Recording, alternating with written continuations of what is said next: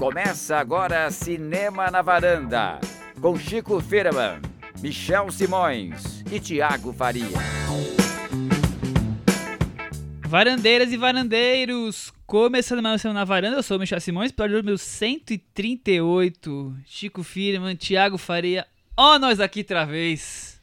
Oh, é? Outra vez? Por quê? Vocês pensaram que nós fomos embora? Não, não fomos. Estamos aqui e atendendo a pedidos, inclusive, né? Atendendo a pedidos, temos ouvintes que pediram Sim, esse sim, filme. sim. Michel, ouvintes pediram um episódio inteiro dedicado à arte do cinema viado. E nós trouxemos Mamma Mia. É Não isso, é Chico? cinema Ou viado. não? Não, é. é cinema viado. Não é. Ele tenta. Ele Nem com tenta, Cher? mas não consegue. Nem com Não. a presença da Cher, nem com a Aí Cher e fica- Streep. Fica perto, mas não. Tem seus momentos, é isso. Não. Enfim, vamos falar sobre Mamma Mia. Lá Mamma vamos Mia- nós de novo. Lá vamos nós de novo. O continuação do musical, todo inspirado no songbook do ABBA. É. Muito bem. Já, é- já tinha virado um musical de teatro, né? Ele veio, veio do teatro, na verdade, essa ideia, né?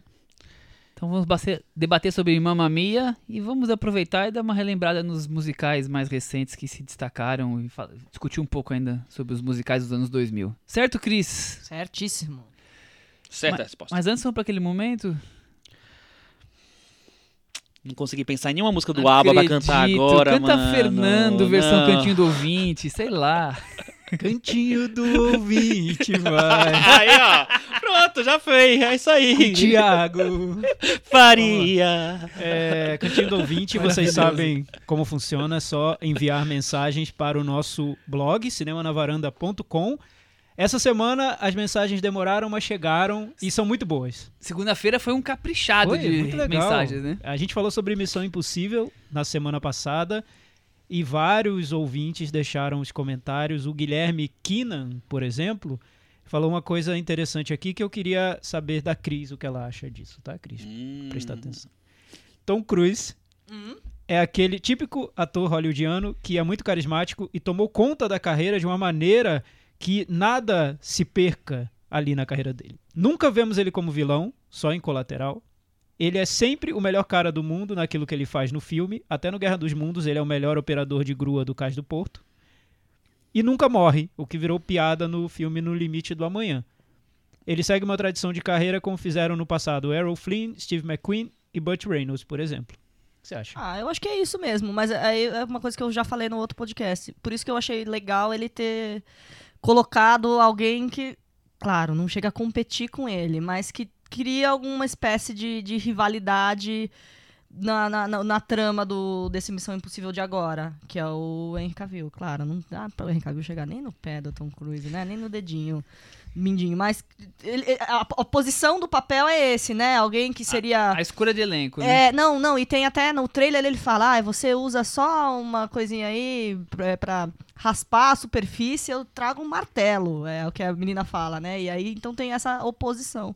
Então eu até achei, abre aspas, corajoso, é, assim, co- corajoso calculado, né? Mas pelo menos uma tentativa de tentar rivalizar com ele próprio. Mas sim, eu acho que ele tem total controle do que ele faz, é aquilo, ele não vai ficar mais arriscando e pagando mico pra ganhar o Oscar, ele vai fazer o, O Tom. Cruise não vai ser o Guy Pearce, né? Fazer vilões e tudo Mas mais. maravilha. Cri- Eu acho que a maturidade verdadeira é quando o ator descobre que não tem que fazer tudo pra ganhar o Oscar. É, eu eu Né? acho que ele chegou nesse. Pode até É ser. ser maduro, que ser ainda pleno. é Ele passou algum- disso. Eu acho que é, ele já tá. Eu acho que ele passou disso. Agora, a hora que o J.J. Abrams decidir ganhar o Oscar, quem sabe eles fazem um conluio, mas por enquanto. O Guilherme Kinan, aliás, ele falou que o filme preferido Missão Impossível dele é o primeiro e o pior, na opinião dele, é o terceiro. Vários deixaram aqui ranking também. O Carlos Lira falou que Missão Impossível é uma franquia honesta, o Cruise sempre cumpre o papel dele, papel que muitos astros de ação não cumprem de fato. Penso que isso basta para torná-lo belo cinema de entretenimento. Temos um comentário muito bom também do Pedro Lovalo, que voltou Viva Ah, Pedro Lovato! Atendendo é. aos pedidos de Chico. Finalmente esse Pedro Lovalo volta. Passando aqui só pra dizer que fiquei triste, já que Missão Impossível 2, o do John Woo, provavelmente é meu favorito da série. Tem câmera lenta, cabelinho estiloso do Tom Cruise e um bando de cafonices. Parece um clipe das Spice Girls protagoniz- protagonizado pelo Tom Cruise. Não tem como não gostar. Ou então o filme do Mamma Mia. Legal. Com essas cafunices É, todas. não, mas eu só acho. é, mas eu acho aquilo que a gente também já discutiu no outro podcast, né? O 1 e o 2 são filmes que enfim, estão numa categoria e o 3 pra frente é um, é um outro. É uma outra conversa mesmo, né? Então eu até entendo quem não gosta do 3, mas adora o 1. O que, eu acho que o que não dá é achar que o 3 é o pior e que o 6 é melhor. Porque pra mim é toda a, mes- a mesma conversa, tá todo É, mundo na mesma sala. né, é, tá todo mundo na mesma aí. sala. Exato. Leandro, por exemplo, ele fala isso, Cris. Olha, ele diz assim: se a série tivesse é, mantido o espírito dos dois primeiros filmes, com diretores que experimentassem linguagens dentro do cinema de ação, é, ele, é, a série, na opinião dele, teria sido melhor, teria ganho um valor maior, mas provavelmente essa, Não acho. essa ela já estaria extinta se tivesse segui- seguido essa mentalidade. Não acho, porque ele ia reprisar a lógica do 007 e não é isso que eles queriam. Eles, eles mudaram radicalmente de, é, de coisa e eu acho que eles encontraram uma marca ali. Então eu acho que ia ser mais um genérico. Enfim. É, tá- ah, concordo com ele que provavelmente estaria extinta mesmo. Mas não acho que ia, ia ser melhor, não. Maravilha, Chico. E que rufem os tambores do Varanda Awards, porque temos um candidato aqui ao prêmio Henrique Miura. Temos um candidato. Novamente, Vitor Almeida voltou. Vitor Almeida tá numa fase. Peraí, rufem os tambores? Rufem aí. que tambor é esse, Chico? Já Tambor, tentei três vezes, não consegui. celular. Can you hear the, can you hear the drums, Vitor? Maravilha. Vitor, então, olha só. Missão Impossível Efeito Fallout tem, sem dúvida, as melhores cenas de ação de 2018. Até aqui não me lembro de ter assistido outro filme esse ano que tenha tido uma quantidade de cenas tão boas e com uma qualidade extraordinária. Gostei do, do filme, mas terminei saindo da sessão impressionado com duas coisas. Na verdade, é, a outra foi mais um desejo inconsequente dele. Uma dessas coisas que ele ficou impressionado é um spoiler. Então é o seguinte, se vocês quiserem saber esse spoiler, entrem lá no blog cinemanavaranda.com, leiam o comentário do Vitor Almeida, que tem esse spoiler lá. Não vou passar o spoiler aqui, porque a gente não faz isso. Esse é um podcast de família, né? Anti-spoilers. Exato. Ah, tem É, um buraco no spoiler, a gente pode falar Mas aí depois. ele falou esse outro fator que pra ele foi muito importante no filme. Foi aquela luta no banheiro. Sair com a cabeça tonta de pensamentos obscenos. Um banheirão com aqueles três era tudo que eu queria na vida. Um abraço. Um abraço, Vitor, pra você. O terceiro é o, é o, o cara mesmo? É o, é o- é o- esqueci o, o, o chinesão É o lá? chinês. Esqueci. É, deve Então seria um banheirão ainda é, multiétnico. É, assim. legal, legal. Comentário, olha, ele, o Vitor Almeida do- sempre é, se candidatando ao, ao Varanda manda Awards, muito bem, né? parabéns. É isso aí. Favor- Favoritaço, Isso aí. como sempre. Essa cena do banheiro, realmente, eu já eh, vendo no Twitter os comentários, muita gente foi por esse caminho que o Vitor... obscenas, Thiago? Eu assistiu? não, especificamente, mas, Mas é, e- não, e é aquilo que eu falo que é legal, né? nada que é, contra, que e eu vi a- muita gente tendo no Que é a Twitter. conversa Tá dos filmes, certo. né? Ela claramente conversa, com uma Conversa. cena do 3 que tem o Philip Seymour Hoffman, o Tom Cruise, e na cena do 3 meio que parece que vai dar errado, mas ela dá certo. Nessa, ela, enfim. Ah, por sinal, eu que dá. falei, eu falei uma bobagem no episódio Como assim, passado. Chico Firman? porque eu falei, é, eu confundi dois atores, que foi, foram o Sean Harris com o Ed Marsan, que não tem nada, absolutamente nada a ver um com o outro. Não, não corrigi não. O Michel corrigiu, só que depois que eu fiquei pensando o que é que eu tinha falado, tal, mas é, na verdade são personagens diferentes. Eu achei que eram é, meio que o mesmo, que eu tinha resgatado o Não, são personagem. Não, não, tem nada a ver um Sempre o aparece um super vilão querendo dominar o mundo É. com vírus, Como o Pink e o cérebro, né? Como o Pink o cérebro. É. É isso. Mais, mais algum comentário maravilhoso ou o Vitor vai fechar com chave Olha, de ouro? eu quero lembrar que ainda sobre Missão Impossível, lá no Facebook, teve um ouvinte nosso que fugiu agora o nome da, da minha memória, que ele deixou uma análise de cada Foi incrível um aquilo. dos episódios ah, é do verdade, Missão Impossível. É verdade. Não, nós vamos pegar o nome dele porque foi incrível. E uma, uma, uma detalhadíssima, detalhados né? Cada, e com, com trechos que se repetiam, então tinha até uma métrica ali, ficou, ficou até poético, né, o comentário. Foi o dele. Vicente Cesering, não sei se... eu- Parabéns, tá. Vicente. Também Correta candidato ao pronúncia. Varanda Awards. Infelizmente eu não vou conseguir ler porque eu passaria o episódio inteiro lendo. É muito super grande. caprichado, nota É, 10. Mas tá maravilhoso. E o Tomás Amâncio que trouxe aquela polêmica lá do, do Wes Anderson no episódio passado, que o Chico até questionou se para muitas pessoas seria mais legal elogiar filmes obscuros de diretores e não aqueles filmes que todo mundo gosta. Ele falou o seguinte, ainda não terminei de ouvir o episódio, mas como fui acusado de ser hipster pelo Chico, tive que vir aqui dizer que talvez ele tenha razão. Eu e não aí ele fala que acusei. concorda com você, Chico, sobre essa história de que muitos cinéfilos têm o desejo de ter uma opinião, abre aspas, diferenciada é, em vez de destacar aquilo que, que foi consagrado, preferem olhar para o que ficou escondido. Então, ele concorda com É, eu, né? eu não, não falei, eu, é, não falei que É, foi Era brincando. a partir do, do comentário dele me fez pensar sobre isso. E eu não acho que seja uma coisa ruim isso. Eu acho que é, uma- que é interessante a pessoa buscar mesmo e, e identificar favoritos mais específicos. O que eu acho que tem um. é, às vezes, é, sei lá, se olha para os filmes mais consagrados de uma maneira meio gasta. Como se ele já fosse qualquer coisa, entendeu? Então acho que é. Vamos partir para Mamma Mia agora? Vamos lá? Bom, primeiro, Mamma Mia, o, o musical de 2008, foi dirigido pela Phyllis Lloyd, aquela pessoa que cometeu Dama de Ferro. Uma diretora inglesa, Uma né? diretora inglesa, exatamente. E agora foi o diretor foi o Wal Parker, que tem como na sua carreira o filme Imagine Eu e Você, da qual a Cris é fã. Muito bom, gente. Agora e para sempre e também é roteirista dos daquela aqueles comédias o fantástico, o exótico, Exótico, o exótico Hotel Marigold. Hotel Marigold. Péssimas. Eu pulei. Eu fiz só, o- Você não só viu o Exótico? primeiro, não, porque eu. Thiago, que, você Quando chegar o terceiro, a gente vai fazer um episódio só pra você assistir Nossa. aos dois anteriores, né, Nossa Michel? A senhora. gente É, gosta é um Notting Hill que se passa Michel, acho cenário do. Wes Anderson, é uma coisa assim. Longe de Biorado, claro. Ah, no final 10 anos isso não, né?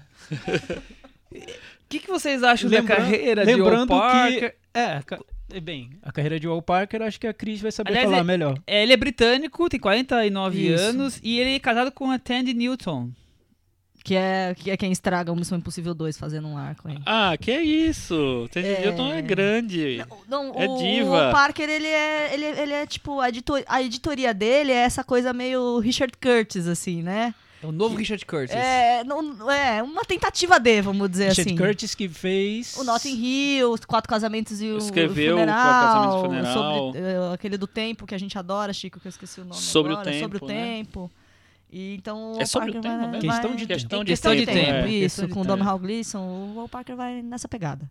Muito bem, é isso aí. Lembrando, né, que o, o Mamma Mia foi inspirado num espetáculo musical sobre o ABBA, Aham. escrito pela Catherine Johnson. Ela escreveu também E o, o, Richard roteiro... Curtis escreveu esse, esse filme. Foi, junto né? com o. Mamma Mia 2. Exatamente. A Catherine Johnson escreveu o primeiro Mamma Mia e também tá no, entre as roteiristas do, desse segundo.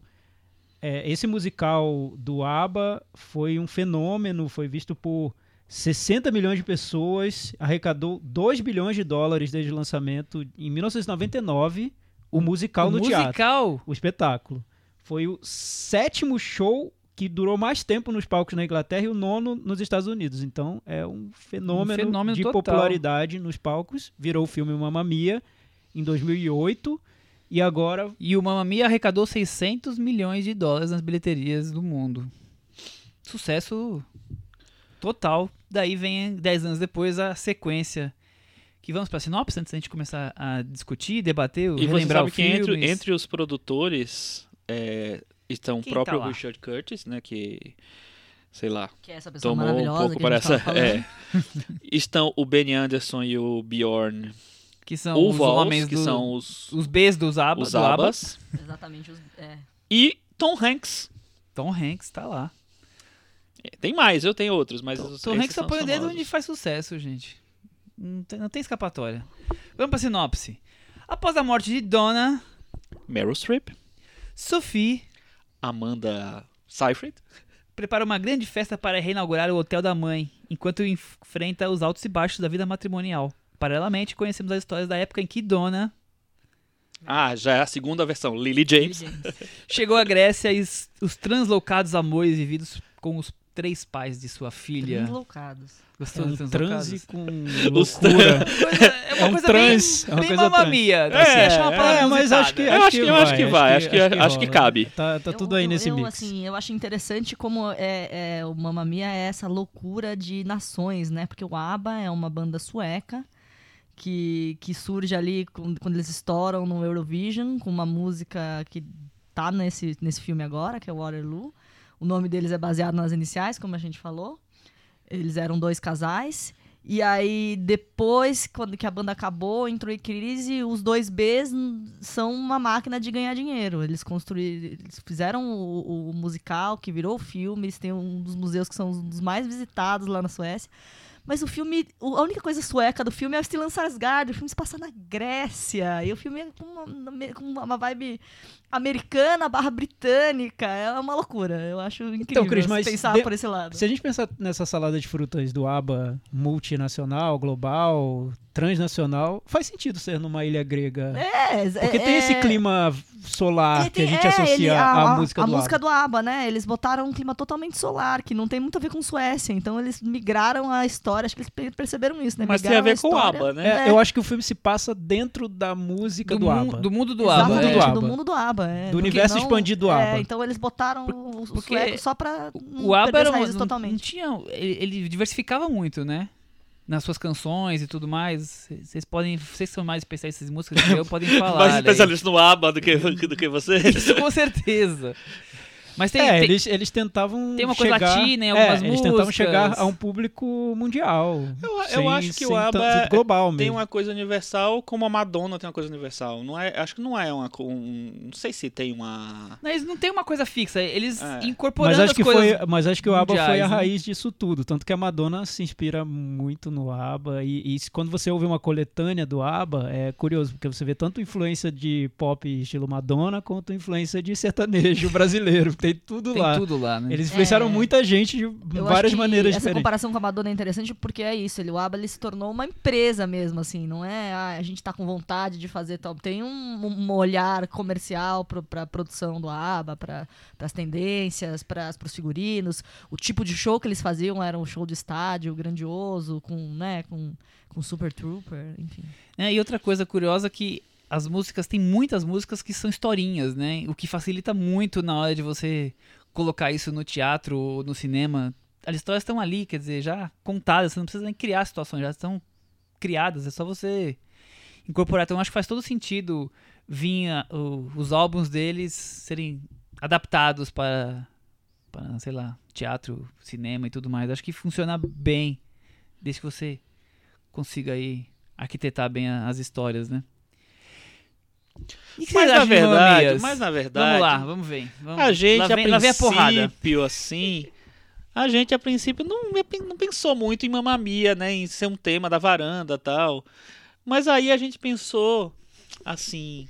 Em como amigos. torturar Muito amigos. uma pessoa da varanda, que eu não posso falar o nome. Na- Na verdade, a gente ficou curioso pra saber o que essa pessoa acharia do filme. Mais ou menos isso, né? E o quão fundo ele iria no mundo do ABBA pra analisar esse filme. Não Olha, é isso? E aí eu vou, eu vou cantar uma. uma com coisa bem rápida, assim, para introduzir isso. Michelito, o que é que você achou? Conta que agora pra gente sua opinião. Totalmente ritmo musical isso aqui hoje, né? Em 2008, o Mami estreou e eu não fui ver no cinema. Certo. Aí, não fui, passou. Aí, em algum momento da vida, acab- acabei vendo ele no DVD, dei play, vi 20 minutos e abandonei. E era o último filme que eu tinha abandonado nos últimos 15 anos, provavelmente. Nossa. De tão insuportável que eu achei aqueles 20 minutos iniciais do primeiro Mamma Mia, com aquela coisa das pessoas histéricas se encontrando, sabe, na beira da, do cais ali. Ai, grita e abraça. Foi uma, duas, três. Falei, não, chega, para. Dei um stop e desliguei. E nunca mais voltei para Mamma Mia. Mas você gostava de ABBA, Michel? Eu conhecia duas, três músicas, Dancing Queen, né? Essa, Fernando, por exemplo, surgiu pra minha vida faz poucos anos, eu nem... Sério? Não, O não. Fernando teve até a versão da Perla.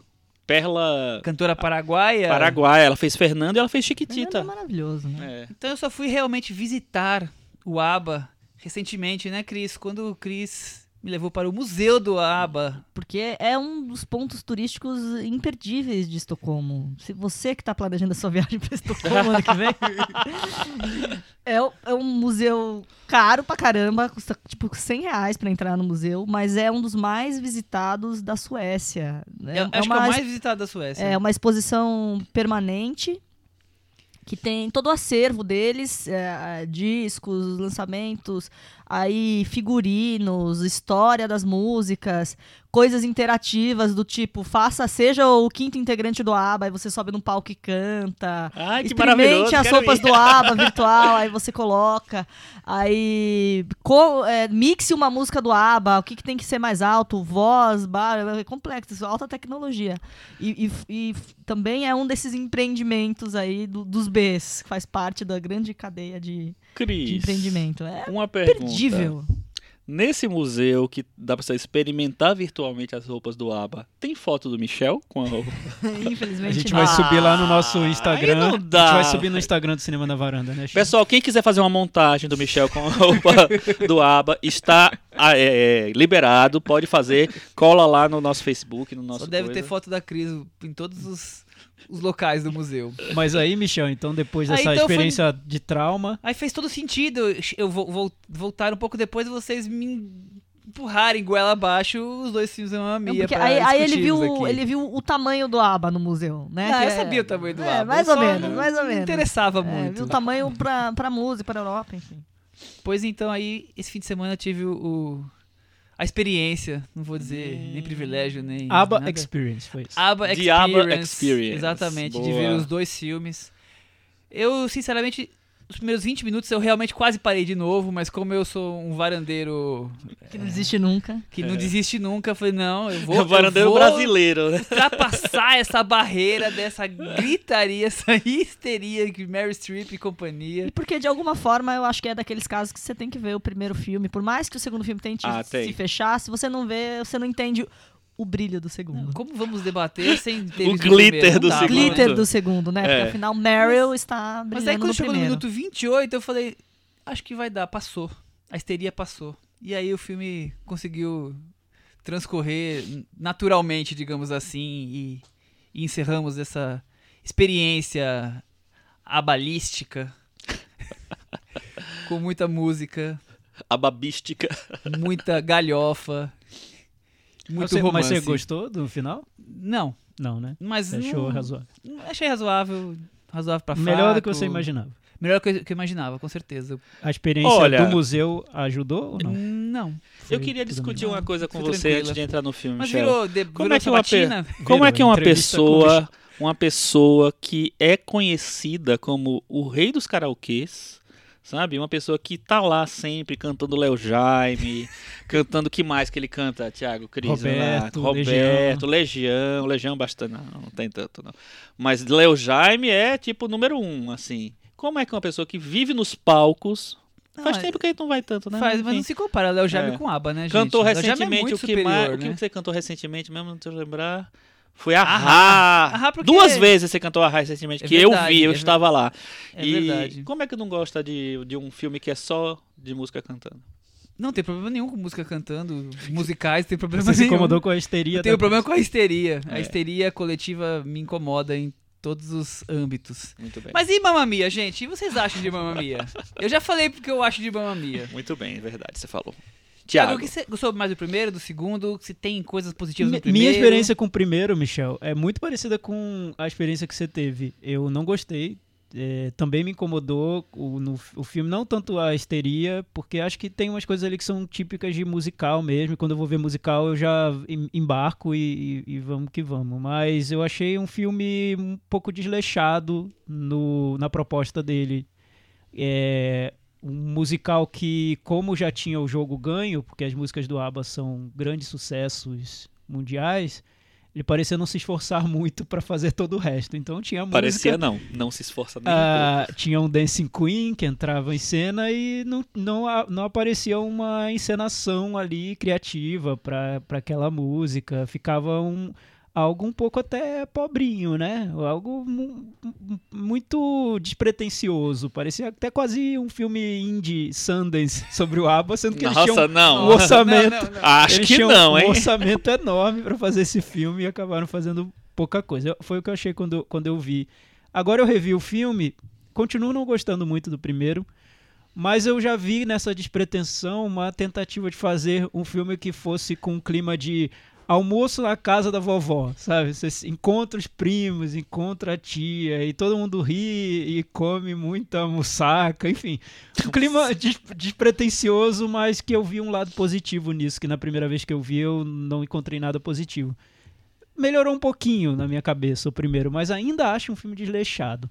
Você usar Dancing Queen numa cena musical com a Meryl Streep sentada numa cama fazendo uma mala é o cúmulo da falta de imaginação, né? Tem tantas possibilidades. Desperdício, né?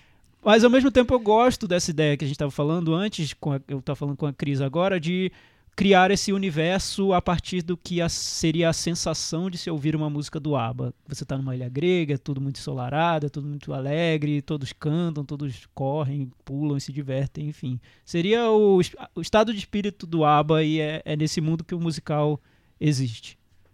Mas ainda assim não, não acho o primeiro tão bom não, acho só razoável. E aí, Chico, e você?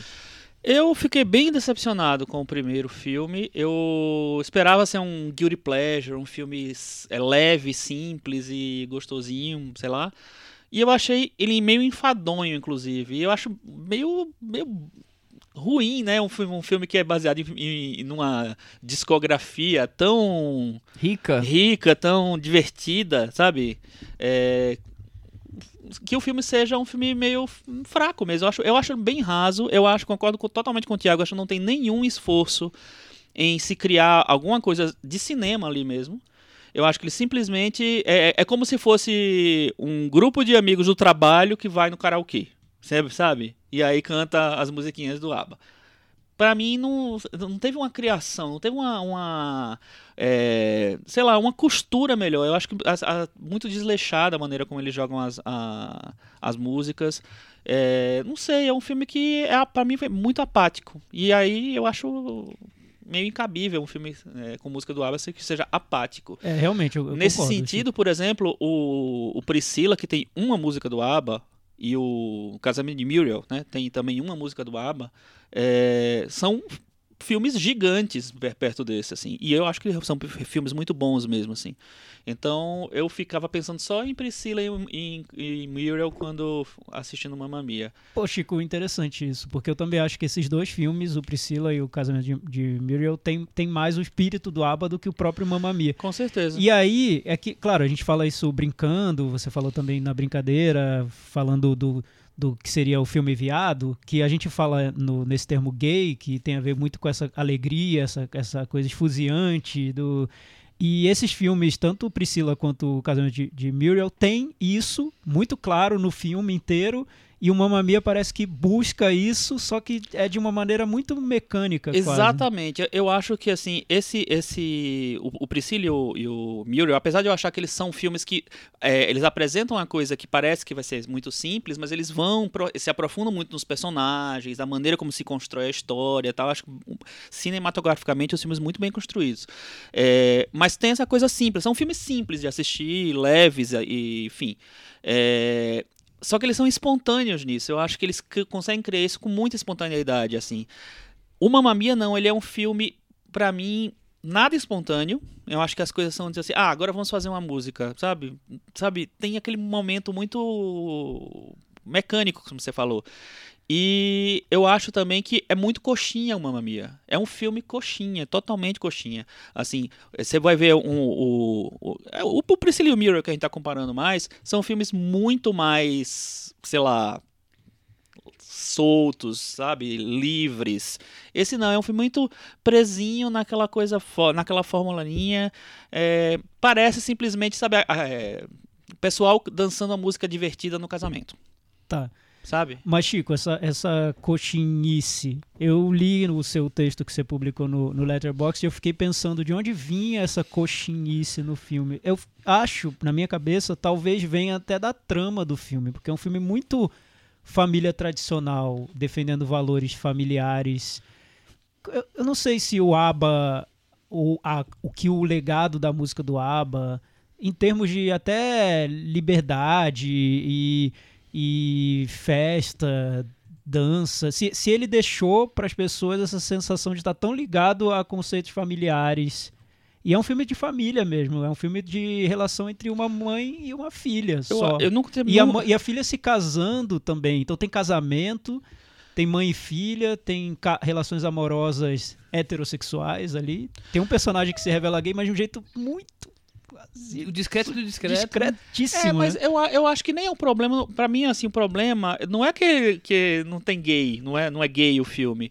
É, porque eu acho que o, o problema é que eu acho que ele é muito quadrado, ele é muito. é, pouco criativo. E assim, eu acho um pecado isso no, é, com a música tão possante, vamos dizer assim, do ABBA, sabe? Tão, é, que permite tanta coisa, tanta leitura, tanta possibilidade, tanta é, leveza. Eu acho que talvez o Mamma Mia se pareça mais com o que o ABBA se tornou. Música de casa, que toca no casamento, Ah, tá. sabe? A- o momento divertido eh, em que as pessoas vão no karaokê. O momento. é, a música que toca no casamento, todo mundo dança porque é muito legal. Essa coisa que é tipo assim. É, é uma, uma coisa meio. Uma convenção social já quase. É, Mas, assim, mas a gente não e a- pode desconsiderar o fato de que a música do ABBA, nos anos 70, ficou muito ligada à cultura disco, que Sim, por um lado tá totalmente. muito também ligada à cultura gay. É. Não tem como dissociar uma coisa da outra. Vai A com- Madonna se ligar ao ABBA não Sim, é claro. por coincidência. Mas o que eu falo é o seguinte, assim, é, quando eu, eu brinquei nesse, nessa coisa do, do filme Viado, eu acho que o filme Viado ele é muito espontâneo. É, eu acho que ele é naturalmente, ele, ele não precisa nem ser gay, nem ter gay no filme, mas assim, mas é, é, enfim, ele naturalmente ele tem essa coisa livre. Eu acho que esse filme não tem nada. Tem disso. mais a ver com liberdade, então. Tem mais a ver com liberdade, com cor. Eu acho que esse filme é tão artificial, sabe, nas cores, na man- é, os dois filmes, né? Na maneira como ele explora lá a ilha, o cenário é super bonito e tal. Tudo bem, o, o Mar da Grécia é aquele azul que parece que não existe em canto nenhum. É, mas assim, é tudo uma cor de Instagram o filme. O verde é muito, sabe? Eu, eu, eu acho muito. é, sei lá. Muito chapado o- a, a criação visual do filme. E eu acho que o, o esforço pra mim não. É muito pouco. É, nessa revisão, o que eu percebi que me incomodou também é que eu achei as cenas musicais muito parecidas. Elas, todas elas começam com dois personagens conversando, essa conversa acaba se transformando na música. Que vira uma dança. Vem todo um primeiro verso, vem o refrão, e na segunda parte da música, geralmente eles saem para um outro cenário e aí chegam, chega um grupo de pessoas, esse grupo se junta a esses dois personagens e termina a cena. Tem umas cinco cenas i- i- Mas- idênticas aí. Mas sabe o que eu acho? Eu acho que até isso tem uma, é, tem uma incompetência aí, porque isso era me- meio que, meio que acontecia muito em musicais clássicos. Sinfonia de Paris tem várias cenas assim também. Mas assim, tem uma outra maneira de, sei lá, de arquitetar o negócio, sabe? Quando você bota um, um grande diretor, um diretor competente que sabe é, fazer realmente uma cena musi- musical, é, e nesse filme, por exemplo, no, no do 2, tem, acho que tem pouquíssimos momentos em que isso dá, dá certo, assim. A gente até estava falando antes do Waterloo, tem ali uma coisa mais de musical clássico tal, é, que começa né, com eles conversando e tal. No, no- eu acho que nos, nos nos grandes musicais tinha muito isso. Só que eu acho que no, no- é muito pouco criativo no, no Mamma Mia, né, nos dois Mamma Mias. Eu acho muito mecânico, muito fraco mesmo. Acho mal encenado, sabe? Mesmo na cena. A gente já tá falando do Mamma Mia 2 também, né? Já tá tudo junto misturado. É, o, na cena que, que tem o Dancing Queen nesse, assim, pra, podia ser uma grande cena, e eu acho que ela fica meio mecânica, porque é um grande coral, sabe? É um grande coral tal, é divertido, porque é Dancing Queen, você lá, você tá assistindo um filme que é sobre músicas do ABBA, você tá esperando a cena que vai ter Dancing Queen. É, se bem que nesse filme, como já tinha outro, aí não sabia se ia ter, se não ia ter, né? Enfim, mas teve. É, e eu acho, não sei, não achei nada demais. Achei. E é uma, uma- É estranho porque é uma cena feita à distância, né? Então é uma cena que ela começa à distância, ela demora para as pessoas chegarem. Então você fica vendo as pessoas dançando lá longe, sabe? Eu achei bem esquisita. Cris, você gosta do primeiro? Eu gosto da premissa do primeiro, mas assim, na verdade não da premissa, acho que da ideia que nasce lá no musical, né? Que é criar uma história. Porque, primeiro, que eu não gosto de musical. Porque eu sempre acho que as situações têm que ser cantadas e fica cantando a situação. E aí o Mamma é o contrário, né? Eles criam uma história que as músicas vão ser costuradas. Então você tá indo lá pra ouvir músicas que você conhece, se você conheceu o ABBA, claro. Que você conhece. Então eu acho até interessante uma pessoa tipo o Michel, que não conhece tanto o repertório do ABBA, ir lá assistir, porque aí ele tá mais ligado à história e percebe mais que é só um fiapo de história que tem mesmo. E eu não, eu tô lá pra, exatamente pra isso, pra ver ah, em que- em que situação ela vai encaixar a música do ABBA. winner takes Por quê? É, por quê? Quem que vai cantar? Vai ser tal ator ou tal atriz. Então, na verdade, a primeira vez que eu vi o Mamma Mia foi muito dessa curiosidade de ver o, o que, que isso ia acontecer. Eu senti também que era um fiapinho de história, que estava bem mal contada.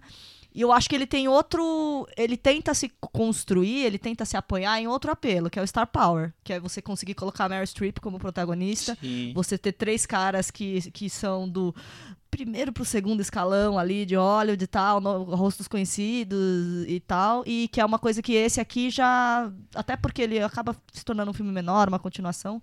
Ele já não. Ele tem algum. né? Então os atores estão lá, mas Sobra uma ele, herança, mas o foco é. é, o foco é jovens. outro agora. Eu até tava comentando que eles colocaram o peso na Lily James, que eu acho que corresponde até, que tá bem, tá bonita, tá carismática. Ela é Mas- boa, né? Ela, É, ela eu acho é que ela tá bacana, mas que, por exemplo, eles não, não foram atrás de ter três caras conhecidos. Eles preferiram procurar três caras parecidos, entre si, inclusive. É, parecidos. é. Até demais, né? É. E Bem Então- fraquinhos. E mais fracos. Então, eu acho isso, assim, eu, eu vejo que não tem a, a, a história, eu acho que a história é fraca, e acho que o, o, o saboroso do outro filme é- era isso, é você ver atores conhecidos, ver a Meryl Streep cantando ABBA. Essa é Não, a é- grande é- graça, do, é o barato do filme, O- o- é, é só esse. O charme do primeiro filme, eu acho que é isso, é ver a Meryl Streep dançando, Eu acho o que é Pierce isso. Brosnan cantando. É, se tem algum... é- É, é- é, isso. a graça porque é menor no filme e maior em ver estrelas passando por essa situação de é- dançar, é exatamente isso, fazer... de brincar, de se vestir de aba. É, exatamente. a graça que reside nisso, na, na história, numa trama, a na graça vai, construção de a cena. graça tem que ter uma parte que tá fora do filme, que são as figuras que Exatamente, estão inseridas no filme. exatamente. Eu É, acho. e, e nesse Você ponto, e nesse ponto funciona, porque Funciona. ainda- ainda mais revendo o filme, eu noto que é tudo. Eles querem passar a impressão de que estão brincando em cena, de que Sim. tá sendo divertido. Exato. Então, toda a cena um pouquinho mais séria, no final eles dão uma risadinha. É, exatamente. Eles fazem uma piada. É, Esse- eu, eu acho que o, que o- nesse tem várias cenas assim que parece que É. a, a cena já acabou, mas eles continuam. É quase como o bastidor incorporado. É. Tanto que nesse o grande apelo que tava todo mundo falando era esse fato de que ia ter a mãe da Meryl Streep, que é a Cher, que é tipo quatro anos mais velha só que a Meryl Streep. E tá tudo bem. E ela né? ia cantar a aba e nossa, que incrível. E parece que agora ela quer fazer um disco de aba Vai, e tudo vai mais. Então, ela. Aí é filme viado disco. então é esse Aí extra filme que torna o Mamma Mia um saboroso. Mas você sabe Só. que uma coisa que me chamou atenção no primeiro filme é. Eu, quando fui assistir, na, na primeira e na segunda tentativa, eu esperava que o foco total do filme fosse na, na Sophie. E no primeiro filme há uma grande divisão da- entre as duas. E acaba tendo um foco maior no romance da terceira idade. Podemos dizer assim, né? A Meryl Streep e os três possíveis pais ali No primeiro, você no fala. primeiro filme, é. Então eu, eu acho isso curioso. Você é, que é tão raro hoje em dia histórias de, de amor sendo narradas com personagens com 60, 70, sei lá quantos anos os atores tinham naquela época, que só de ter um protagonismo nisso eu já acho algo positivo. E mistura com toda essa coisa animada, divertida, meio galhofa, mas eu achei que tinha isso ali no filme que foi aproveitado. Eu não esperava que quando visse as músicas românticas do ABBA não fosse pro casal jovem, fosse pra um possível casal reatando com, com triângulos amorosos e tudo mais. Você sabe que eu, eu assistindo esse filme, fazendo umas contas, tem uma, uma cena no- nesse dois em que a Cher chega pra, pra Amanda Seyfried, né? E ela fala assim, ah, agora eu resolvi é, assumir esse papel de avó. E ela fala, ah, você tá 25 anos atrasada. Eu falei assim, então, se a Amanda Seyfried tem 25 anos no filme, a Meryl Streep teve ela logo depois de sair da faculdade, ela devia ter uns 23, 24, então ela não tinha nem 50 a personagem. Então, e era uma atriz, uma atriz que tem 60 e tantos anos, 64, 65, sei lá. Então, é, a- é, os atores têm, mas os personagens, eles vivem a personagens um pouco mais jovens. Eu- é, Bem eu- diferentes, né? É, Não, mas- E aí, no segundo, você tem uma, uma linha do tempo, você tem alguns detalhes que foram mencionados no primeiro que são totalmente desrespeitados Não, no segundo. rasga. Segue o jogo, É, rasga o não diário lá da dona e eu vai. acho, que, eu acho que isso tem a ver com a natureza da existência desse filme, que é tipo Sim, assim, com certeza. Ninguém pensava em fazer Mamma Mia 2. Ah, vamos fazer um Mamma Mia que ele deu tanto dinheiro, né? 600 milhões. Então vamos, fazer. Aí o que que você. Ah, Meryl Streep, vamos fazer um Mamma Mia 2? Ah, não. vou fazer, né? Mamma Mia 2 já deu. Um já deu. Aí. Ah, faz uma ponta pelo menos. Ah, tudo bem, uma ponta eu faço. Beleza. Aí você reúne todo o segundo escalão do primeiro filme. E a diva, a deusa, você deixa um- uma pontinha. E aí você, o que é que você faz? Que história vamos contar nesse filme? Vamos contar a mesma, gente. Olha que legal, pô. Chico, Ai. o que você falou acho que resume perfeitamente o filme. Porque eu acho que esse filme é um exemplo do milagre da reciclagem no Exatamente. cinema de entretenimento. É. É, é incrível, porque imagina, eu não gosto do primeiro filme. Quando ele estreou, eu falei mal. Eu não queria ver esse segundo, eu só vi porque a gente queria.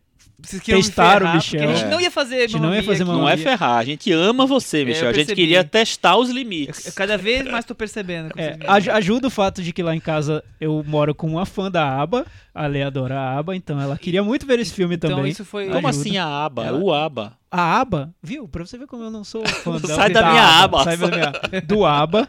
É, então facilitou pra, pra eu ter visto o filme e tudo mais. E eu acabei me surpreendendo. Eu achei um filme muito mais é, coeso que o anterior. Tudo faz muito mais sentido dentro desse filme do que fazia no primeiro. O que parecia desleixado no primeiro, nesse não, não parece pra mim desleixado. Pra mim Ah, eu... tá, tá dentro da proposta.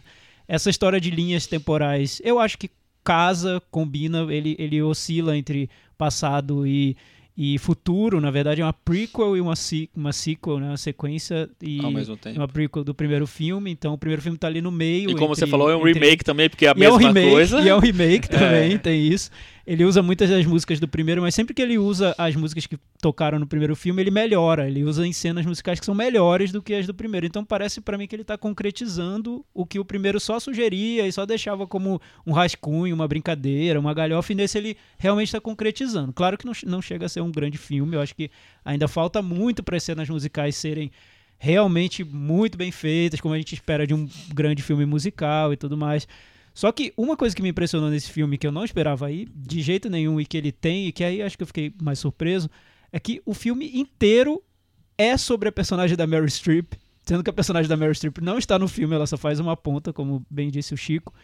E o filme todo tem uma sensação de luto, que é uma sensação horrível, né? É triste, é melancólica, mas ela vai sendo equilibrada com o repertório do ABBA. Então eu não esperava ver um filme de luto com músicas do ABBA. Nesse ponto ele me surpreendeu. E o clímax do filme, quando tudo se amarra e esse luto fica muito claro que a personagem da filha tem que se entender com a ausência da mãe, eu acho que ele faz de um jeito muito digno, bonito, com uma bela música, o My Love My Life, que eu acho uma boa música do É. ABBA.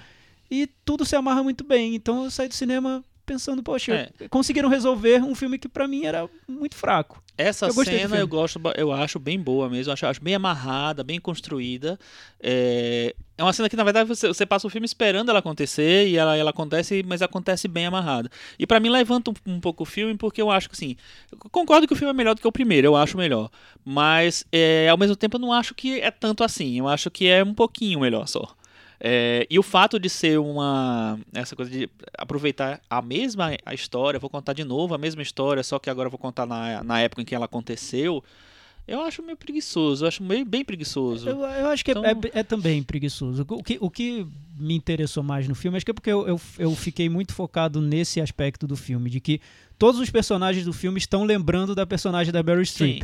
Acho que porque como, como o filme não tinha Meryl Streep e queria que ela estivesse no filme, ela Aham. tá no filme, ela tá no filme inteiro. Tem pôster dela em todas É, as tem pôster em todo as lugar. paredes. Tem personagens que choram quando ouvem falar na Meryl Streep. Então o filme É. tá sempre nessa sensação de que parece que é um filme sobre um funeral, um velório da personagem da Meryl Streep, mas ao mesmo tempo é um filme de festa, né? Tem que ser a- alegre, ela foi uma pessoa alegre e, as- e a música do ABBA ali no meio, costurando esses dois sentimentos, acaba revelando até aspectos do próprio repertório do ABBA que, que o filme é, esclarece um pouco. Esse lado até um pouco melancólico que tem, e É, que o primeiro não deixava tão um, claro. Um, pra mim, um, um mérito desse filme é que ele me apresenta músicas do ABBA que não são tão conhecidas, que eu não, não conhecia direito, assim, o, a própria My Love My Life lá, a primeira música, que é a I Kiss the Teacher, né, não lembro como é o nome exatamente, é, e mais uma ou outra, que são músicas que eu me surpreendi com a letra, achei as, as letras bonitas, mais complexas do que eu imaginava,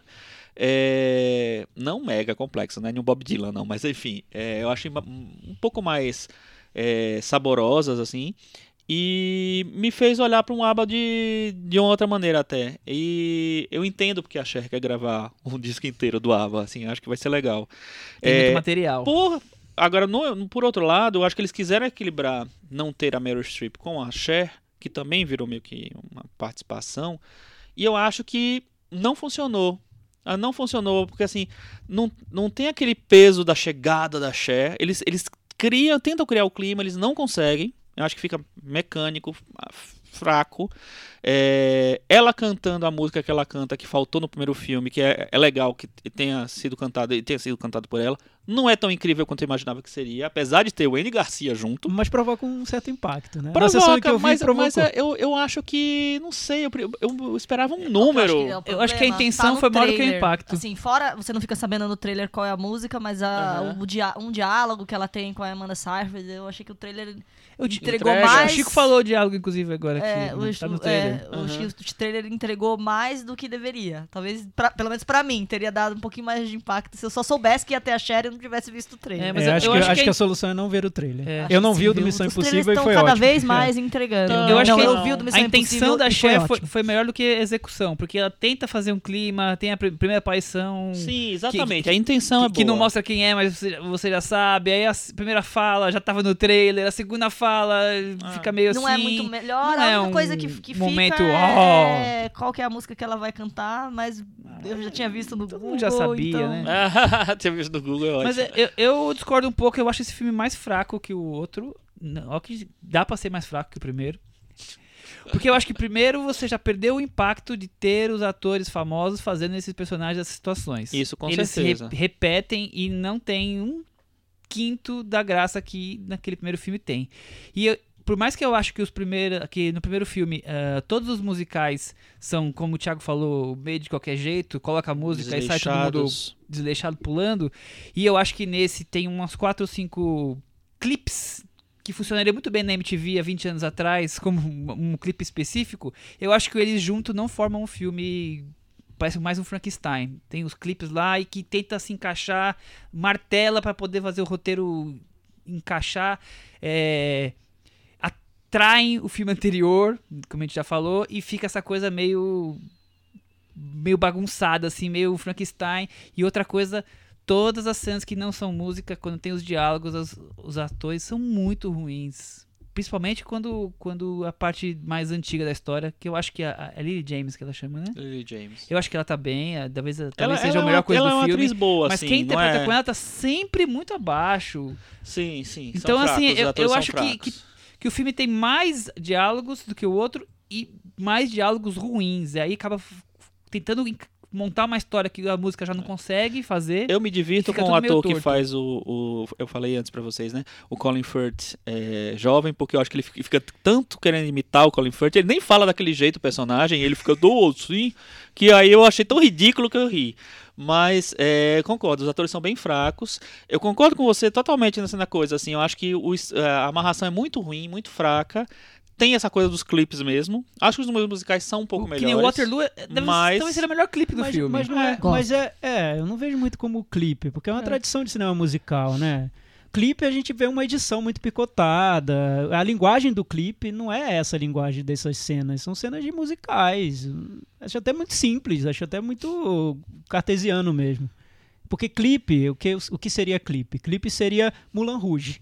Que é, de propósito, ele quis fazer uma linguagem de videoclipe. Então tem uma edição muito frenética, tem um trabalho muito. Interessante muito você citar Mulan Rouge. Extremado de, de acabamento do- do- das cenas musicais. Nesse eu não, não vi. Eu só vi cenas em lugares diferentes, mas é Eu- normal eu, em filmes Eu quis dizer clipe não necessariamente na linguagem clipe, e mais no- na questão de tem uma cena de diálogos, agora colocamos uma inserção musical que tenta combinar, mas não encaixa muito. É como se colocasse uma música de um terceiro ali, aí volta para um, um novo diálogo, sabe? Eu não consigo ver uma coisa meio contínua que o musical Como se fosse mais tem. orgânico. então. É, Tá. então, até o La La Land tem isso. Uma coisa mais orgânica que o diálogo... Até o La La Land é bom. É, porque a gente É, mas se você, mas o se você lembrar, por exemplo, do primeiro, o primeiro tem vários desses momentos. Tem um momento na praia, por exemplo, que se você tirar aquilo do filme, não faz diferença Nem fez nenhuma. Não nenhuma. é orgânico. Com certeza. Então é porque acho que é Os- típico Os do dois musical. filmes tem têm nada. tem esse esse Eu problema. acho, acho que esse, esse eu acho que mais. essa palavra não combina com Mamma Mia, orgânico. Não é, É. nada orgânico do filme. Mas também nada. não é frenético, é porque É. a gente falando pode pa- parecer que é um filme estilo Mulan Rouge, tá longe de ser. Ah, é um filme tem super simples, é. Não. dentro do, do estilo musical. É, mas, mas o, é, é legal você ter falado do Mulan Rouge, porque Mulan Rouge é engraçado. Eu passei alguns anos da minha vida achando que o Baz Luhrmann era gay. Só que ele não é, ele é casado com a Catherine Martin, que é a diretora de arte dos filmes dele desde o começo. É, Só que todos os filmes do Baz Luhrmann são filme viado. Todos. Vem dançar comigo, mano. Você passa o filme inteiro. Você já viu o trailer? Você passa o filme inteiro esperando tocar Loves in the Air. Toca Loves in the Air, momento mais viado do universo. E brega, Sabe, brega, um filme É, brega. Romeu e Julieta também, vários momentos viado. O, o Mulan Rouge, então, é uma explosão de glitter, né? É, ele é. nat- ele faz naturalmente filmes viados. E assim, e o nosso querido. Filmes viados sobre histórias de amor hétero. Exatamente, é, é isso que eu falei. Não precisa ser necessariamente gay ou ter uma história LGBT pra ser um filme viado. É, mas aí eu, eu puxei pra outra coisa, mas é isso que eu queria dizer. O Mulan Rouge é um exemplo bom de. E a filmografia toda do Baz Luhrmann de como fazer um filme viado. Mas o. Eu, eu, eu também eu concordo com o Michel de que a, coisa não é tão, tão bem conectada, mas eu não consegui ver também algo tão mal conectado quanto você tá falando. Eu tô sentindo como se eu tivesse visto um outro filme. Porque toda essa. Eu, eu, eu entendo essa questão de trair ou não, mas. É que eu acho até um pouco engraçado você buscar realismo no Mamma Mia. Assim, Não, ele não, tem que seguir não, exatamente não. o primeiro, senão ele tá traindo. Mas- Porque, eu- enfim, é Mamma Mia, né? Tá Acaba de liberado. chegar a notícia de que o Hu Shaoxen vai fazer o É uma grande. acho- terceiro acho Mia. Acho que sempre tá no ar a ideia de que é uma grande brincadeira, né? Que eles estão se divertindo. claro, o final do claro. filme é o melhor exemplo disso. Eu concordo plenamente com a, que a ideia tá lá, o mas melhor assim, do filme é o galhofa mesmo. pra né? é a mim- farofa, é ah, o pra humor mim eles estão se divertindo, é, é, é muito artificial, é uma diversão artificial, eu acho. Não, é- parece coluna de férias querendo tirar foto pra, Nossa, Michel, fazer- maravilhosa, pra incrível. fazer venda É. não, de portfólio, de- sabe? Pra fazer venda. Então aquela, aquele sorriso meio falso, todo mundo ali tomando champanhe, mas nada, nada tá transparecendo que aquela coisa é super divertido, eu quero louco pra ir pra lá, sabe? É, é porque. é- mas mas eu, eu entendo, porque eu também não sou muito fã do ABBA. Eu fui descobrindo o ABBA com o tempo, até mais recentemente, porque quando eu era adolescente, imagina, eu, eu ouvia muito rock, grunge, depois eu ouvi Radiohead. Não era, ABBA não era o que eu gostava de ouvir. É, também. Então, com o tempo, eu fui mais voltando para para música dos anos 70, querendo descobrir o que se fazia, e eu conheci um pouco mais, mas ABBA sempre nu- nunca nunca foi dos, dos dos meus favoritos. Então, eu acho que eu também não tenho essa conexão que um fã do ABBA tem quando vai ver Mamma Mia, que é quando a música toca, ele se arrepia, ele que é um pouco que sente ele falou de se sente quem vai cantar tal transportado. música. Exato, ou em que cena essa É, é um música outro- vai é entrar. um- tem um outro apelo pra quem Sim. conhece É. o repertório. Mas, assim, mas isso aí vai além do fica- cinema, é. né? Isso Vai, é uma coisa da, vai. da Sim, sua sim. relação com a É, com então, eu acho, que, eu acho que tem uma relação é, extra-filme que. Não que deixa o filme bom, mas que dá um apelo Dá um- pro filme. Dá um gostinho diferente. É, você, você vê a música ser cantada pela Meryl Streep. Então, ah, olha que legal, ela que cantou. Não, foi a outra menina. Ah, Mas o que eu acho que não dá pra pra subestimar também, e que às vezes a gente subestima e é normal, é que o filme busca uma sensação de leveza e na narrativa, e eu acho que ele consegue. Eu não acho que seja um filme maçante. Eu Não. vejo pela reação do público, e digo o primeiro e o segundo também. É, é um filme que as pessoas saem emocionadas, as pessoas choram muito. No segundo eu, eu vi isso mais ainda do que eu vi no primeiro. As pessoas saem chorando e também cantam emocionadas, durante cantam durante a sessão. Não é um filme maçante, não é um filme que, que, que, que provoca essa sensação de que é um caça-níquel e que tá aproveitando Não, as músicas porque- do álbum. Como aconteceu comigo quando eu vi o Across the Universe, que é um filme que usa as músicas dos Beatles, e eu adoro Beatles, é o oposto do ABBA. Eu fui É. criado ouvindo Beatles, cresci gostando, eu adoro Beatles, e eu assisti um filme caça-níquel que eu não aguentava é- mais. É Eu puxado. achei os arranjos muito ruins, Sim, achei que ele traía, aí que você diz que trai o primeiro Mamma Mia, no Across the Universe eu senti que eles estavam traindo os Beatles. As músicas. Porque que é os arranjos pior, eram né? horríveis, eram muito ruins e estavam traindo o que eles fizeram. Então foi, foi uma sensação ruim pra mim. Mas o ABBA, como o ABBA já fazia parte dessa estrutura do pop de entretenimento dos anos 70, e eles já eram, até na- na- nas próprias músicas, artificiais de propósito e brincando com isso, faz mais sentido você transformar o ABBA num musical com a Meryl Streep. Não, faz e- sentido. Casa E- mais um sim, pouquinho, E né? fora que eu não esperava muito diferente do que. Claro, eu gostaria que tivesse talvez um, um roteiro um pouco mais trabalhado, algumas músicas com uma parte musical de dança um pouco mais bem elaborada, mas o clima era o que eu esperava, no 1 e no 2. Era, era aquilo, essa coisa do, do amor vence tudo, do, das as relações entre as pessoas, mas de diversão, da coisa solta. Quer dizer, era o que eu esperava. Mesmo a influência latina, quando tem latino, ou a influência disco pra dança, paetês e brilho. Era tudo que o filme entrega, os dois filmes entregam. Não acho. Não acha? Não acho. Eu acho que entrega de uma maneira artificial. Ah, sim. Diz assim, Mas, ah, o, mas vou- o público embarca, Não, Chico. ah, Talvez a gente não, mas tem um público Pode que ser, embarca. pode ser, mas não sei. Essa coisa que você falou do, de conhecer o repertório, assim, eu eu conhecia o básico do ABBA, nunca fui de ouvir ABBA. Ah, Na verdade, acho que essa nova, nossa geração, mais ou menos, ninguém ouvia ABBA, assim. Não tem uma...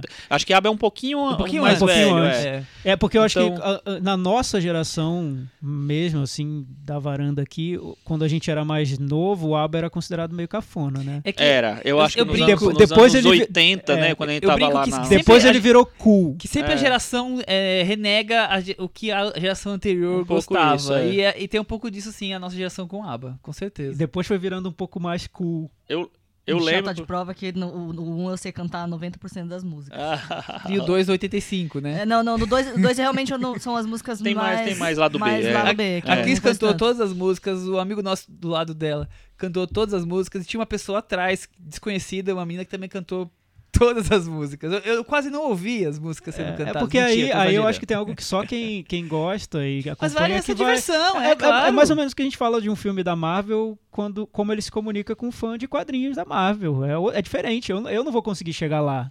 Eu não vou Você não conseguir cresceu entender. lendo Marvel... É, e, que- e quem é fã do ABBA certamente vai ter uma conexão mais forte com esse filme. Imagina, eu não sou fã do ABBA e quando começou a tocar Mamma Mia nesse filme, eu já meio que tremi na base ali, meu Deus, Mamma Mia. Eu- não- sabe, é algo que é difícil explicar. Queria Eu- ver essa cena.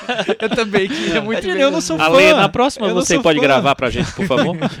Eu não sou fã, mas tocou aquela música que eu já ouvi tantas vezes e eu reconheci dentro do filme.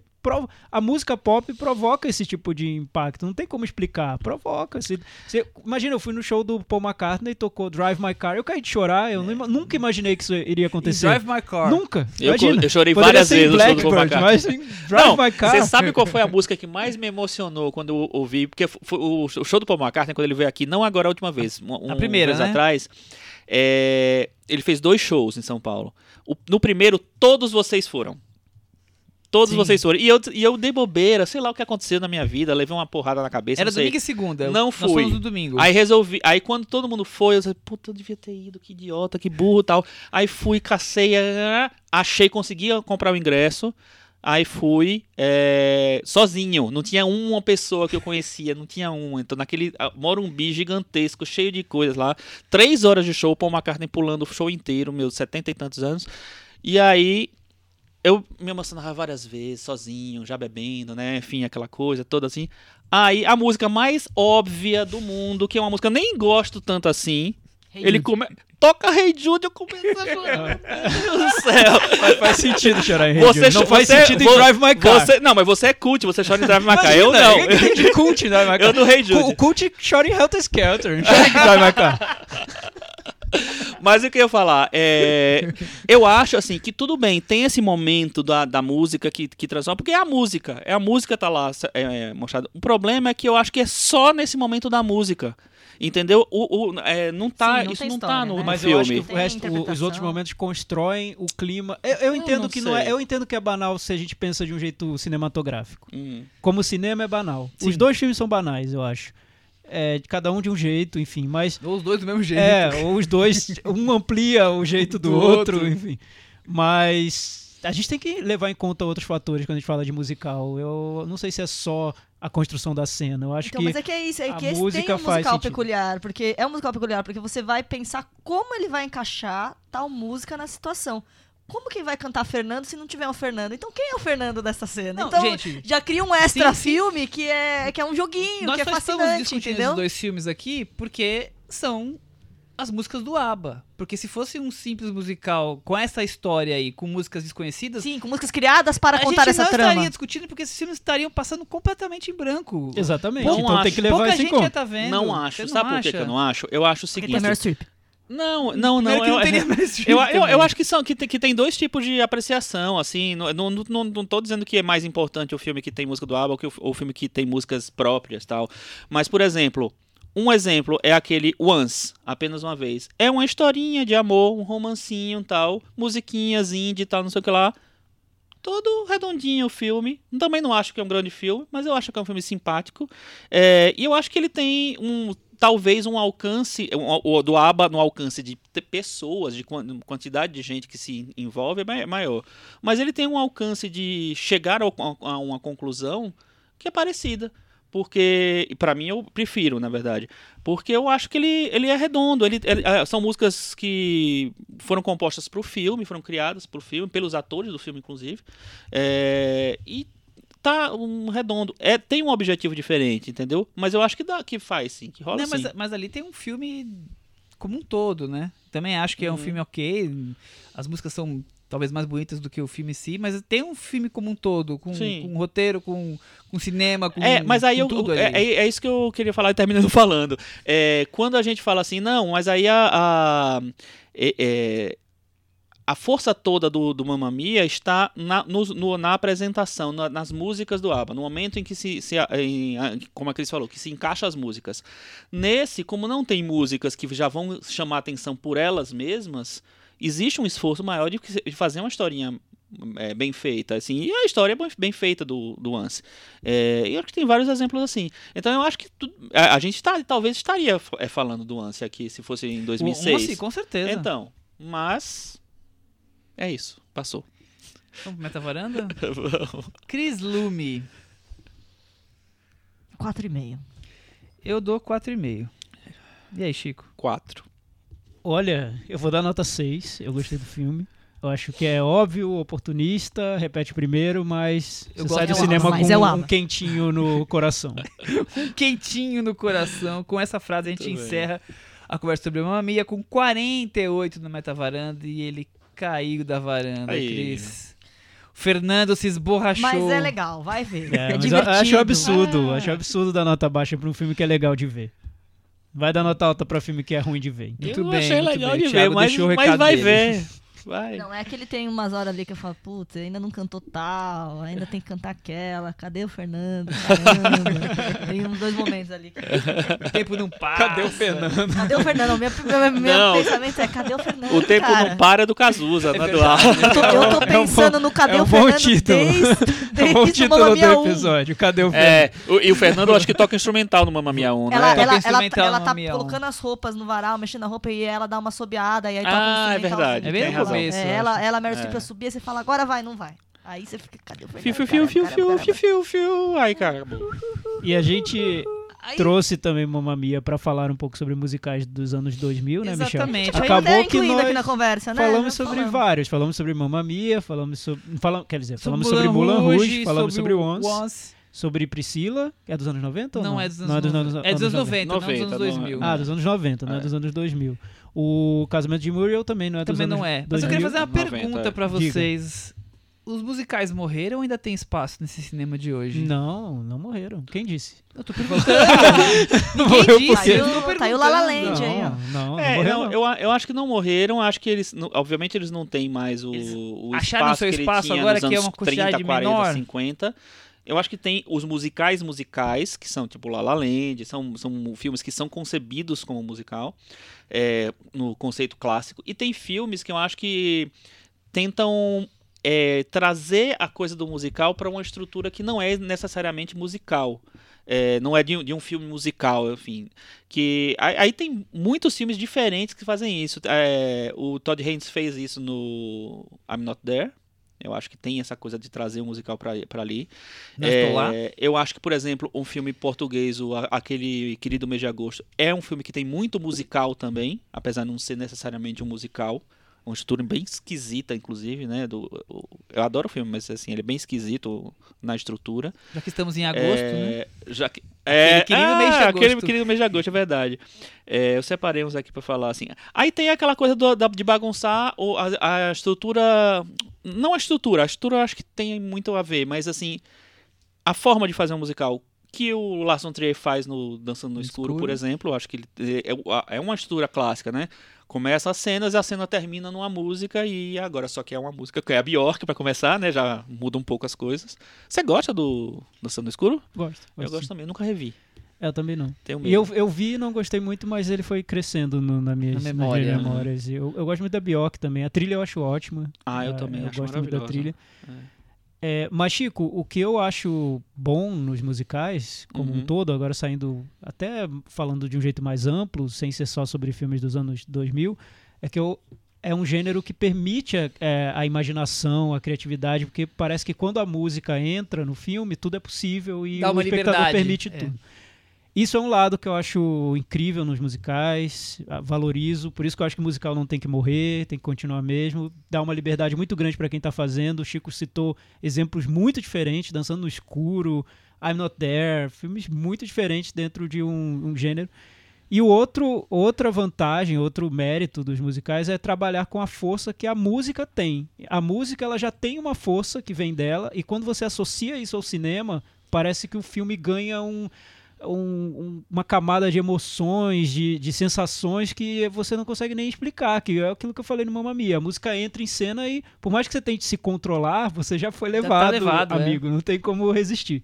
Senti isso muito no I'm Not There. I'm Not There pra mim foi catarse. Eu quase, quase morri no cinema, porque eu sou muito fã de Bob Dylan e todas aquelas músicas significavam muito pra mim. E vendo aquelas músicas no contexto do filme, e é um filme que eu acho também muito bom, foi uma experiência que foi muito além de cinema, simplesmente. Foi cinema mais música igual a algo totalmente diferente, que não é simplesmente cinema nem simplesmente música. Uhum.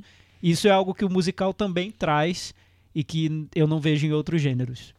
Então vocês acreditam, eu também acho, que os musicais acharam, reacharam seu espaço aí no, no cinema, porque eles passaram uns anos um pouco desprezados, digamos É, assim. talvez. Eu, eu- Mas eles retomaram, não na quantidade que foi antigamente, claro, porque não é mais o momento, mas eles estão aí, inclusive, se recriando.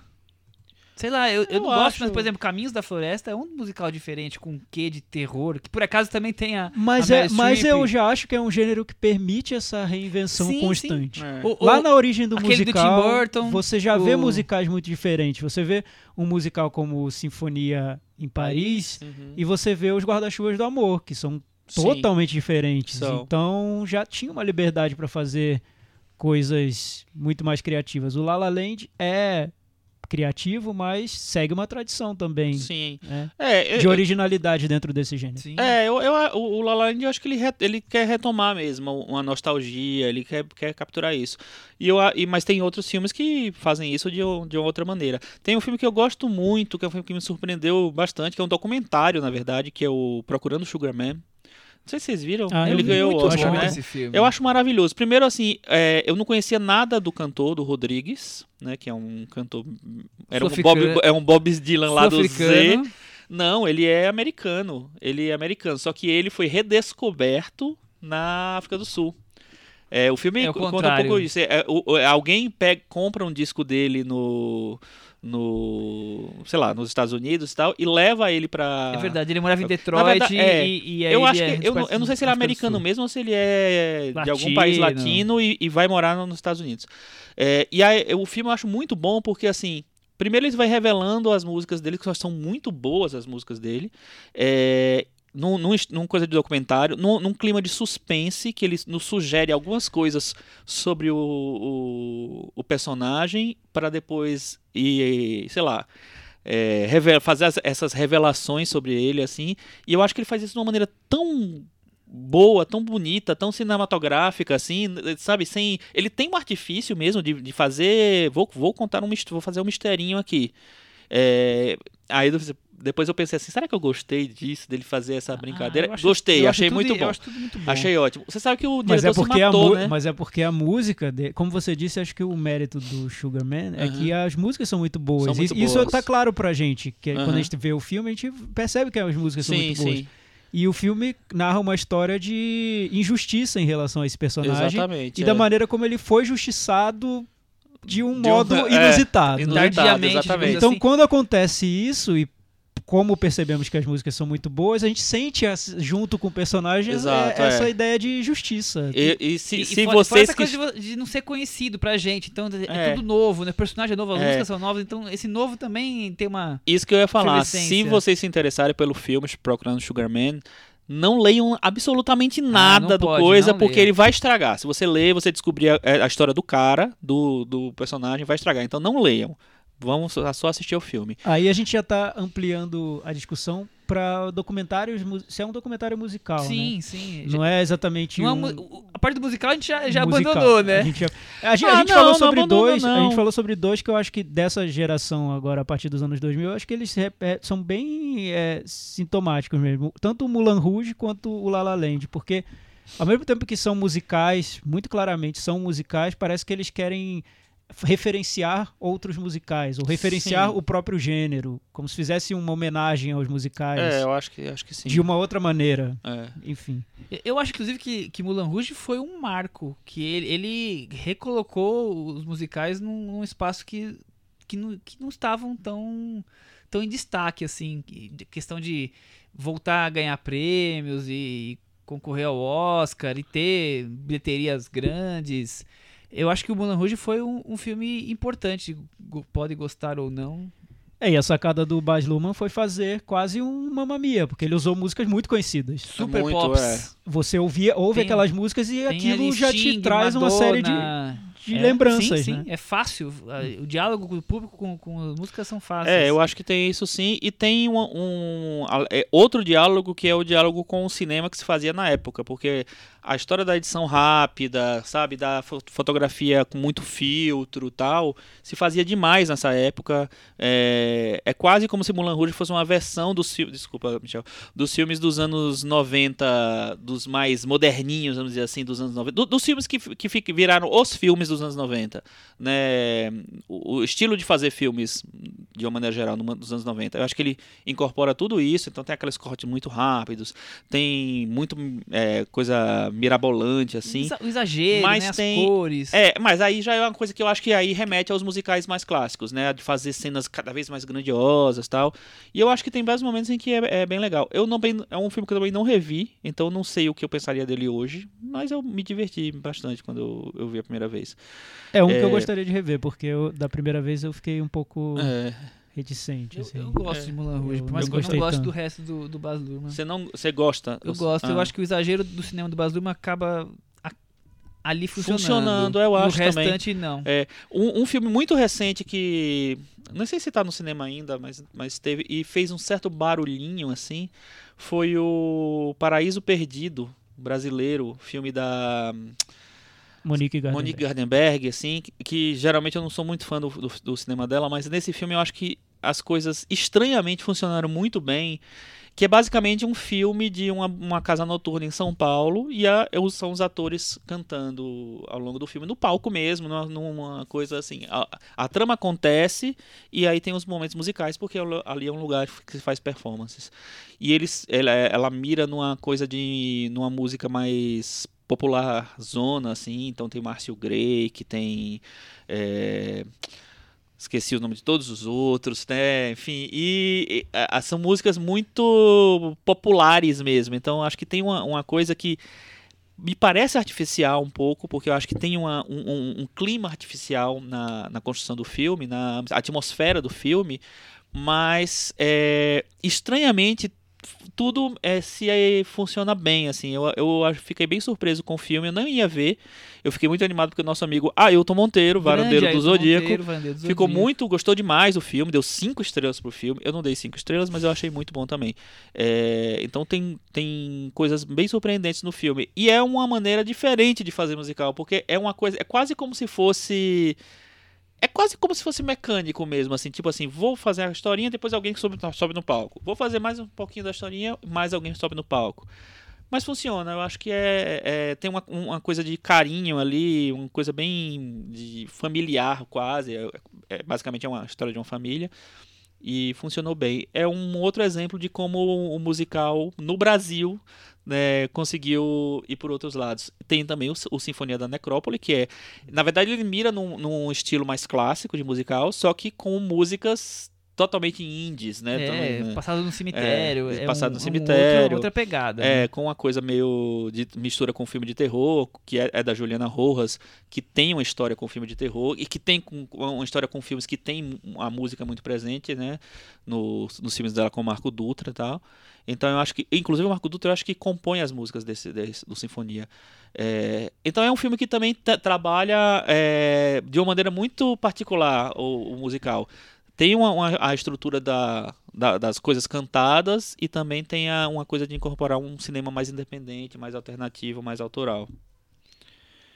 E é isso, encerramos o Sim, eu só, eu por só aqui. queria citar, já falando de musicais dos anos 2000, o meu favorito Ah, de todos, que é o Canções de Amor, do Honoré. Nossa, eu am- amo. Esse filme, eu sou muito fã do, do Guarda-Chuva de Amor, do, do Jacques Demy, e era uma maneira como se encontrou lá no, no- no- na época da novela Vague de fazer um music, cinema musical com influências hollywoodianas, mas com um pé no chão, com algo realista. Um pé no chão francês. É, e, e senso de humor, né, também, porque ti- tinha uma, uma... Tirava um pouco de sarro dessa, de- dessas convenções dos musicais hollywoodianos. O Canção de Amor acho que é o herdeiro do Guarda-Chuva de Amor.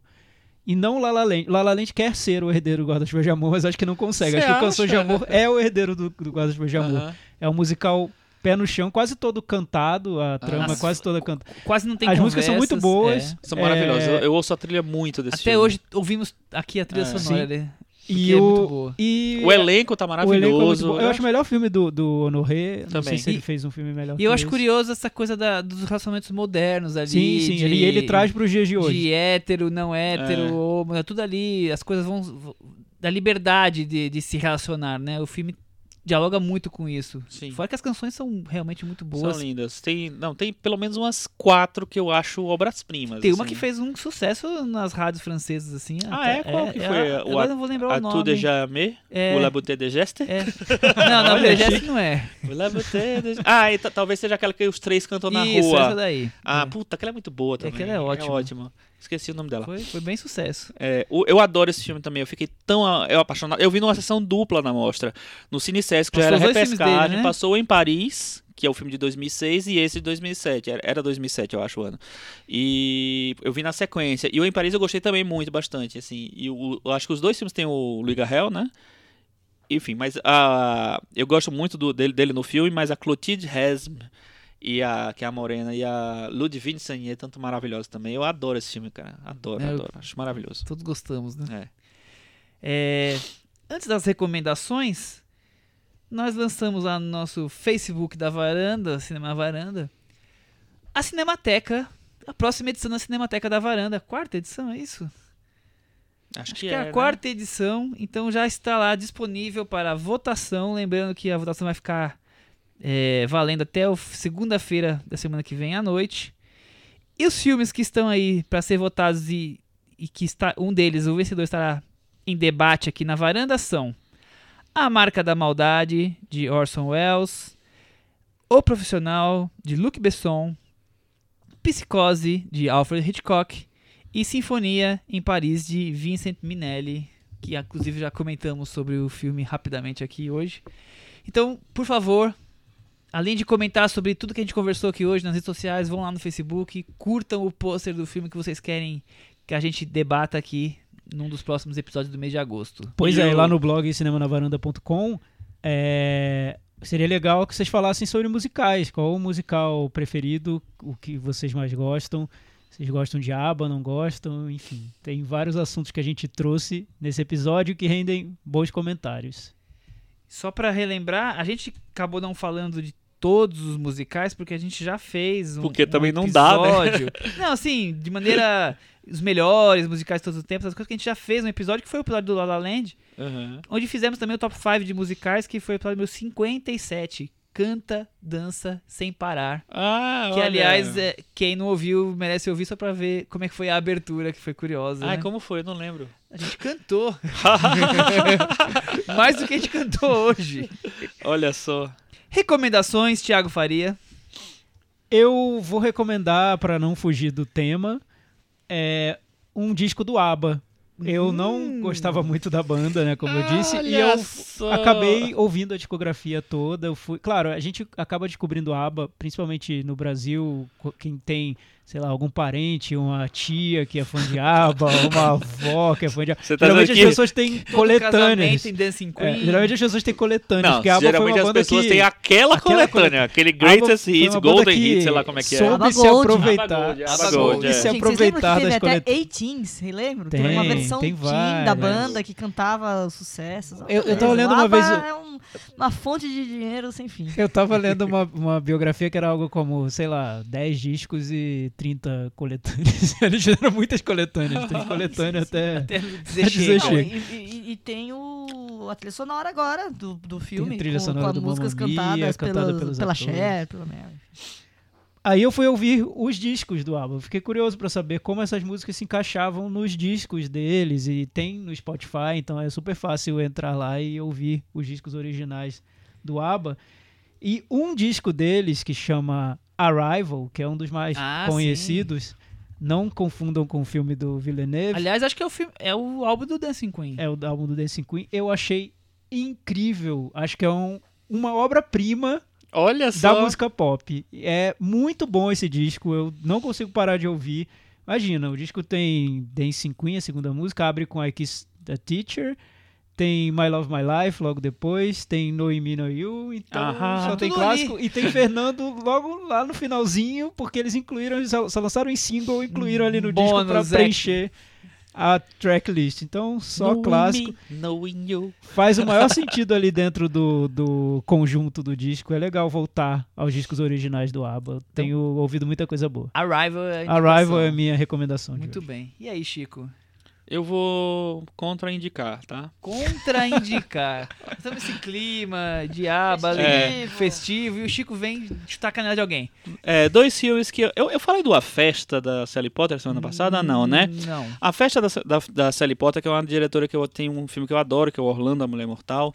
É, eu achei o filme tão triste, cara, porque ele, ele é- é- tem uma proposta boa, reunião de amigos, tem um puta elenco, sabe? Kristen Scott Thomas, Timothy Spall, Patricia Clarkson. E ele é tão afetadozinho, sabe? ele é não foi todo- bem, passou acho que em Berlim. Ele é não foi todo muito bem. metidinho, ah, tem um texto inteligente. Não, tem não. É um texto cheio de clichêzinho, irônico. Chico, devemos te contratar pra fazer consultoria. Achei filmes. muito Iam falar, meu texto é inteligente, ela não tem. Achei não. meia boca. Os atores estão bem, mas como o texto é ruim, os atores não estão bem. É, e, aí, e o outro filme que eu não, não indico é O Nome da Morte, filme do Henrique Goldman, eu acho. É o Nome da Morte? Agora, É o Nome da O Nome Morte. da Morte. Que a ideia é interessante, é sobre um... é um- brasileiro. É um filme brasileiro, é sobre um, um matador de aluguel, né? Um cara que ele não, não quer, mas ele termina se tornando um matador de aluguel. Só que eu acho que ele é, além de ele ter uma na- narrativa extremamente tele- televisiva, bem de televisão mesmo, assim, inclusive com nomes de televisão, pessoas, né, os atores envolvidos, é, eu acho que ele é muito clichê em tudo, ele, ele transforma todas as cenas em cenas muito... é, sei lá, mal escritas mesmo, mal, mal pensadas, assim, ou pensadas muito de uma maneira meio rasa. Então acho que é um filme que ele prometia muito, mas que ele não não, não cumpre o que ele o que ele poderia, até onde ele poderia chegar. Então achei que ficou deixou muito a desejar o filme. Não indico. Que pena. Cris Lumes tem recomendações? Poxa, não tenho, mas já que o Thiago recomendou um disco do ABBA, vou fazer uma recomendação patrocinada pelo Spotify também, só que não. É, a, a primeira música que fez, uma das primeiras músicas que fez sucesso do ABBA, acho que talvez a primeira, né? Waterloo, que toca nesse, nesse, nesse filme. Talvez o melhor momento do filme. Talvez o melhor momento do filme. E ela ganhou uma competição chamada Eurovision, que é um, um, um- The Voice de relevância na Europa, vamos dizer assim. Os fãs de Eurovision vão me matar depois dessa comparação. Mas enfim. E no Spotify você tem a versão cantada em sueco. Porque o, o ABBA é sueco, apesar de todas as músicas consagradas serem em inglês. Tem versão sueca lá, é curiosa. Muito bem. Spotify patrocina nós. É, seria um bom patrocínio, né? Seria Não, perfeito, a né? A gente sempre Não- daria umas indicações É, musicais. E tá- Eles podiam, inclusive, levar nosso podcast pra lá, que não estão querendo levar. não é, eles têm que negociar com o SoundCloud, que não, essa negociação não, tá saiu ainda, ainda não. É. A gente vai lá intermediar, vou levar uma mala de dinheiro. Vai ter que ser assim, né? Enquanto não sai, a gente também está no YouTube, procura lá Cinema na Varanda, os Muito episódios bem. estão lá, as pessoas estão começando a descobrir né? Devagarzinho vão, vão descobrindo. Os que não É. estão acostumados com podcast tem lá é, no YouTube. E a minha recomendação, eu acho que de vez em quando vale a pena a gente relembrar alguns salas de cinema que ficam meio esquecidas, meio abandonadas, que- e que tem alguma programação que vale a pena. É, aqui perto da varanda, inclusive, fica o Cine Segal, que é no Museu Lázaro Segal, que é um museu bem pequenininho, bem charmoso. E o cinema passou por uma ma- manutenção, não. Hum, reforma, Restaura- tal, é, restauração. eles melhoraram a questão lá de, de som. E no- nesse retorno, o, o Cine Legal sempre teve o foco de passar filmes é, fora do mainstream que estão quase saindo de cartaz já. Então, ele está em cartaz, por exemplo, Hannah, tem filmes pequenos que estão lá. Só que eles lançaram agora uma sessão que acontece todo sábado e domingo às três da tarde de filmes antigos, passando em DCP. E já passou o Grande Ah, Ditador, é, o Grande Ditador já legal. passou a General. E eu fui ver esse fim de semana o Ninótica, com a Gretel Garbo. Do Ernest Lubitsch. Exatamente. Então eu acho que quem Zona Sul de São Paulo, é um cinema bem tranquilo, tava lá suas 10, 15 pessoas vendo o filme, então vale a pena ficar de olho na programação, quem gosta de filmes clássicos, que vai continuar só de sábado e domingo às 3 da tarde. Eu só, eu pra não dizer que eu só falo coisa ruim, né? de- de- não recomendei. Que bom que eu é, sou o limãozinho. eu esqueci de falar, tem uma. é, vai começar uma amostra, acho que no dia 9, do de 9 a, 9 a 19 na Cinemateca. São filmes baseados na obra do Yukio Mishima, que é. Sei lá, um escritor japonês que tem. ah, inspirou várias coisas e ele também tem uma história muito Curiosa, muito curiosa, assim. vamos dizer assim. É, e são sete longas baseados em, em- nele, né? Às vezes na vida, às vezes em obras dele. E vale a pena dar uma, uma passada lá na Cinemateca. É uma amostra bem interessante, que é bem, tem uma curadoria forte ali, né? Porque não é só exibir o acervo da Cinemateca. Muito bem, então é isso aí, até semana que vem. Tchau! Tchau!